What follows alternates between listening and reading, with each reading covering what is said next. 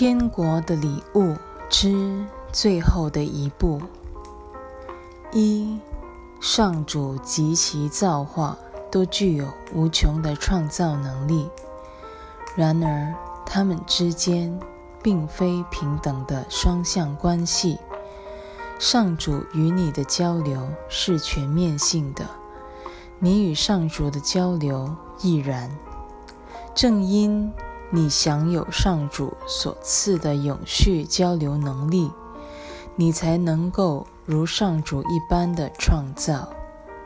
但由创造的层次来讲，你与上主的关系并不是平等的双向关系，因为是他创造了你，你却没有创造他。我已经告诉过你。只有在这一方面，你的创造力有别于上主。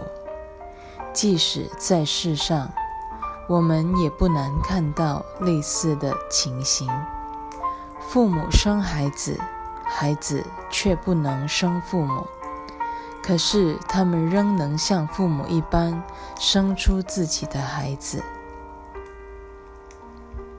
二。如果你创造了上主，他又创造了你，天国就不能靠这创造之念而生生不已，他的创造力便受到了限制。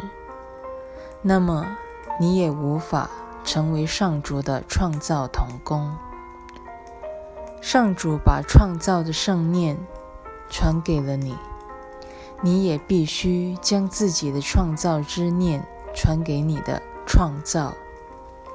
所有的创造能力均是循此途径而推恩出去的。上主的成就并非你的成就，你的成就却无异于他的成就。是他创造了圣子奥体。你最多只能让他生生不已。你虽然不能为天国的创造者锦上添花，却有能力为天国添光增色。当你决心只为上主及其天国而警醒时，你等于接下这一创造力。一旦把这能力，纳为己有，你便会知道如何忆起自己的真相了。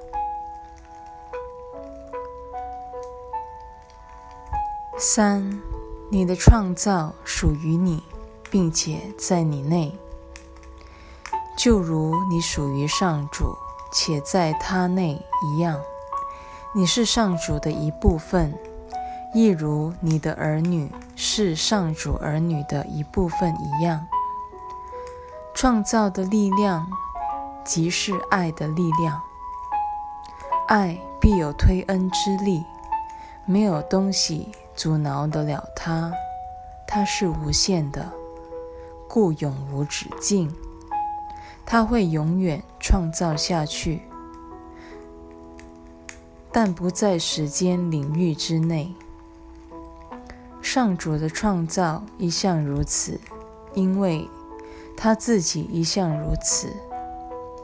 你的创造也一向如此，因为你只能像上主一般的创造。永恒非你莫属，因为上主已将你创造为一个永恒的生命。四，反之。小我一直想要争取平等互惠的双向关系，因为他的出发点是竞争而非爱。他一向喜欢讨价还价，却不明白，若与他人一样，就没有讲价的余地。若想获得，你必须先给予，不能讲价。讨价还价表示你已为自己的给予设限了，这不符合上主的旨意。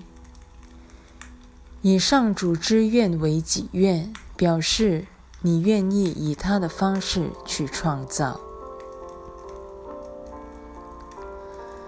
上主不会为他的礼物设定任何限制的，你就是他的礼物，因此你的礼物必然与他一样。你给天国的礼物，亦须与他给你的礼物一样才行。五，我只会给天国爱，因为我相信那是我天性使然。你相信自己是什么，正是你会给出什么礼物的决定因素。你既是上主把自己生命推恩于你而创造出来的，那么你也只能如他一般，把自己的生命推恩于人。只有喜乐才可能永生，生生不已。因为喜乐与永恒是一物的两面。上主的推恩是永无止境且超越时间的。你既然身为他的创造童工，也应永无止境地将他的天国推恩出去。永恒是创造永不磨灭的印记，永恒也永远与平安喜乐同在。六。按照上主的思维去想，表示你享有他对你生命真相的肯定；若以他的方式去创造，表示你已享有他给你的完美之爱。这是圣灵要领你前往之境，你的喜悦方得圆满，因为上主的天国圆满无缺。我已说过，绝于真知之境，这最后的一步必然出自上主。这是千真万确之事，却非笔墨所能形容。因为文字语言的诠释只是象征符号，凡是真实之物，是不待言诠释的。纵然如此，圣灵仍有任务，将无用的转译为有用的，无意义的转译为有意义的，暂时的转译为永恒的。因此，他仍能为你解说最后一步的大致情形。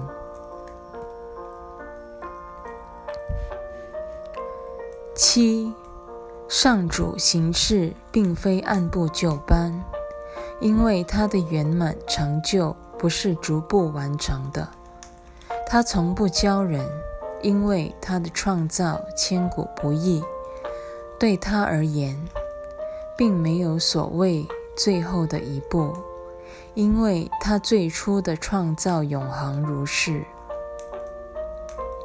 你必须明白。最初这个字用在他身上，并不代表时间的先后。所谓最初，是指他在三位一体为首的地位。他是最原始的造物主，其余的创造童工都出自他的创造。为此之故，你无法。把时间套用于他或他的造化之上，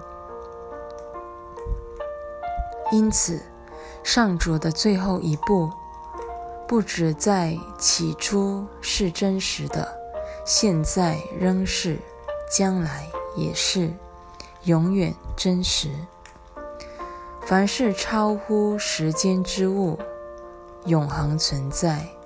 因为实存生命必然千古不易，它不因生生不已而有所改变，因为无始以来，它就被创造成生生不已。如果你认不出它生生不已的本质，表示你还不知道它的真相，那么你也不可能知道他的造物主的。上主无需向你启示这些事，因为他一向昭然若揭，他的光明从不隐晦，因为与人分享是他的旨意。既然完全分享出去了，他怎么可能保留一手，再伺机起势出去？